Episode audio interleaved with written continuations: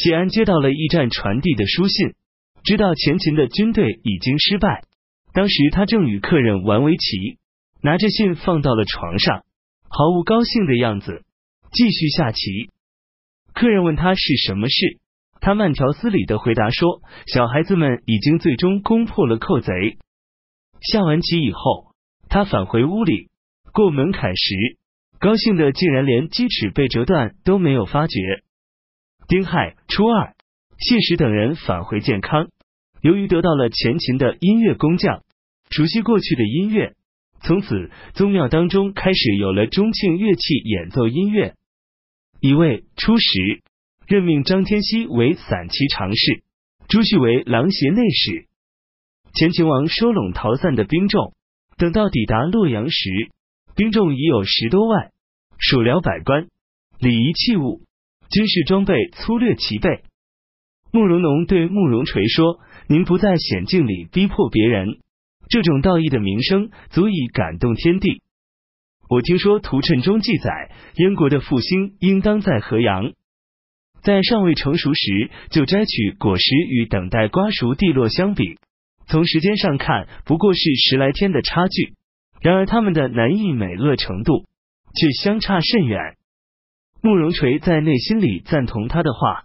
行进到渑池时，他向苻坚进言说：“北方边远之地的百姓，听说您的军队出师不利，轻率的互相鼓动作乱，我请求遵奉诏书去镇府招纳他们，顺便路过拜谒先帝的灵庙。”苻坚同意了。权益劝谏苻坚说：“国家的军队刚刚失败，四方全都有离心倾向。”应该征召集合名将，把他们安置在京城，以稳固根基，安定之业。慕容垂勇猛谋略过人，世代都是中原以东的豪杰。不久前因为躲避灾祸而前来归附，他的本心难道仅仅是想做一个冠军将军吗？就像养育苍鹰，他饥饿的时候依附于人，每当听到狂风骤起，就常常有飞越云霄的志向。正当应该紧闭翻笼的时候，岂能放纵他，听任他为所欲为呢？苻坚说：“你说的对。然而朕已经同意了他，一般人尚不食言，何况是万城君主呢？如果天命要有废兴的事变发生，本来就不是靠智慧与力量所能能改变的。”权益说：“陛下重视小的信誉而轻视国家政权，依我之见。”他一定是去而不返，关东之乱从此就要开始了。苻坚没有听，派遣将军李蛮、闵亮、尹国率领三千兵众护送慕容垂，又派骁骑将军石越率领三千精锐士兵戍守邺城，派骠骑将军张豪率领五千羽林军戍卫滨州，派镇军将军毛当率领四千兵众戍卫洛阳。权益悄悄地派遣勇士邀请慕容垂到河桥以南的空仓房中，慕容垂对此产生了怀疑，用草绳编结成筏子，从两马台渡过了河，让点军程同穿上自己的衣服，骑上自己的马，与同仆一起奔赴河桥。权益埋伏在这里的军队发起攻击，程同策马逃脱。十二月，前秦王苻坚抵达长安。痛哭了杨平公芙蓉之后，才进入，给芙蓉定谥号为哀公，实行大赦，恢复征收战死者家属的赋税。庚午十五日，东晋实行大赦，任命谢石为尚书令，晋升谢玄的称号为前将军。谢玄固执的辞让，不接受。谢安的女婿王国宝是王坦之的儿子，谢安讨厌他的为人。总是压制着他而不加以任用，让他担任尚书郎。王国宝自以为出身于名门望族，按惯例只在吏部供职，其他官署一概不干，因此对于任命固执的辞让，不予就任，并因此而怨恨谢安。王国宝的表妹是会稽王司马道子的妃子，孝武帝与司马道子全都喜欢喝酒，互相亲密邪魅。王国宝于是就向司马道子说谢安的坏话，让司马道子挑拨谢安与孝武帝的关系。谢安的功名已经非常显赫，然而那些行为邪恶、追求晋升的人，却大都诋毁谢安。孝武帝从此逐渐疏远猜忌谢安。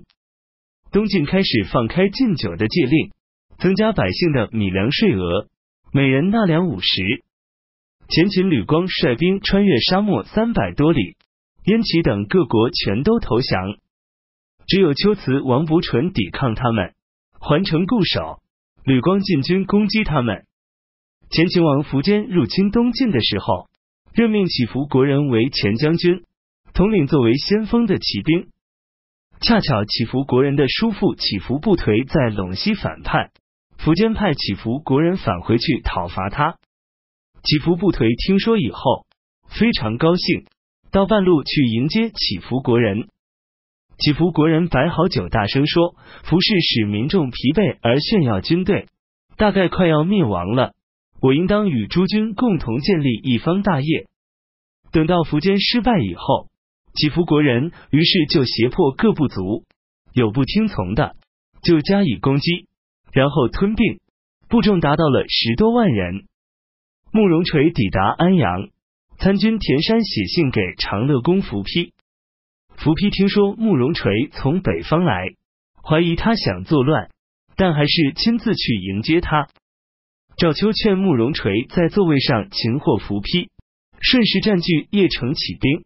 慕容垂没有听从，伏丕谋划袭击慕容垂。侍郎天水人姜让劝谏他说：“慕容垂没有表露出反叛的迹象。”然而，明公您却要擅自杀掉他，这不是作为臣子的应有之意。不如用上宾之礼对待他，再派士兵严密的守护他，秘密的进上表彰报告情况，听候敕令，然后再对他做出处置。伏丕听从了这一意见，让慕容垂住在叶西的馆舍。慕容垂暗地里与前燕的旧臣图谋恢复前燕的国统。恰好这时，丁陵人翟斌起兵背叛了前秦，图谋在洛阳攻打豫州牧平原公伏辉。前秦王苻坚通过驿站送信，让慕容垂统领军队去讨伐他们。十月向伏丕进言说，国王的军队刚遭失败，民心尚未安定，负罪逃亡之徒，渴望祸乱的人很多，所以丁陵人一带头，十来天时间，响应的人已有数千。这就是证明，慕容垂是燕国德高望重的人，有振兴恢复就业的心愿。如今再交给他军队，这是为虎添翼。伏批说，慕容垂在邺城犹如卧虎睡觉，经常害怕他制造肘腋之变。如今让他远行在外，不是似乎更好一些吗？而且翟斌凶暴悖逆，一定不肯甘居下风，让两虎俱伤。我紧跟着去控制他们，这是卞庄子的策略。于是伏丕就给了慕容垂二千老弱的士兵以及一些残次的铠甲兵器，又派广武将军伏飞龙率领一千氐族骑兵协助慕容垂。伏丕秘密的告诫伏飞龙说：“慕容垂是三军的主帅，你是图谋慕容垂的将领，出发，努力吧。”慕容垂请求进入邺城拜谒宗庙。伏批没有同意，慕容垂于是就穿上便服进了邺城。守卫宗庙的官吏不让他进去，慕容垂十分愤怒，杀掉官吏，烧毁庙庭后离开了。十月向伏批进言说，慕容垂胆敢轻视侮辱一方长官，杀官吏烧庙庭，反叛的行迹已经显露，可以就此而除掉他。伏批说，在淮南失败的时候。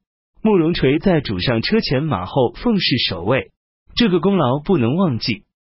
十月说，慕容垂对燕国尚且不忠，怎么能对我们尽忠呢？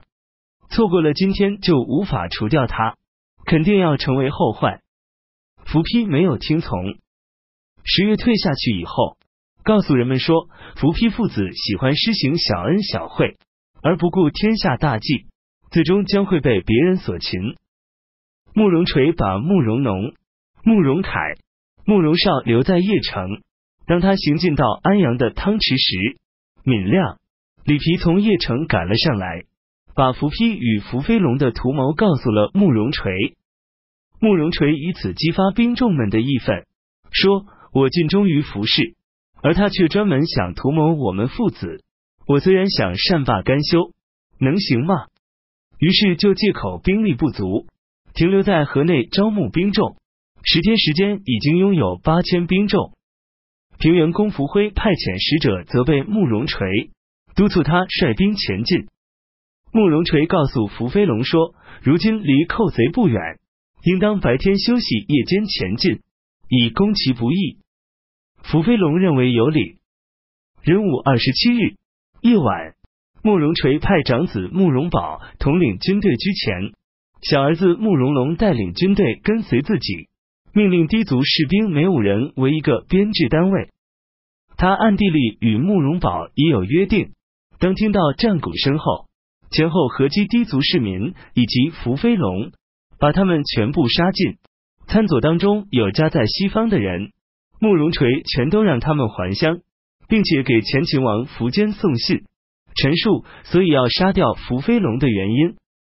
当初慕容垂跟随苻坚进入邺城，因为他的儿子慕容麟曾经多次向前燕慕容平告发事变，所以立即杀掉了他的母亲。然而尚不忍心杀掉慕容麟，让他住在城外的馆舍，很少见他。等到杀了伏飞龙以后，慕容麟屡屡进献计策，对慕容垂多有启发。慕容垂转而认为他不一般，对他的宠爱和其他的儿子一样了。慕容凤以及前燕旧臣的儿子燕郡人王腾、辽西人段延等，听说翟边起兵。各自率领部曲家兵归附了他。平原公福辉让武平武侯毛当讨伐翟边。慕容凤说：“我今天将要为先王雪耻，请求魏将军斩杀这个低奴。”于是就身披铠甲，一往直前。丁零的兵众紧随其后，大败前秦的军队，斩杀了毛当。接着又进军攻打数位凌云台的军队，攻克了他们。缴获了一万多人的铠甲兵器。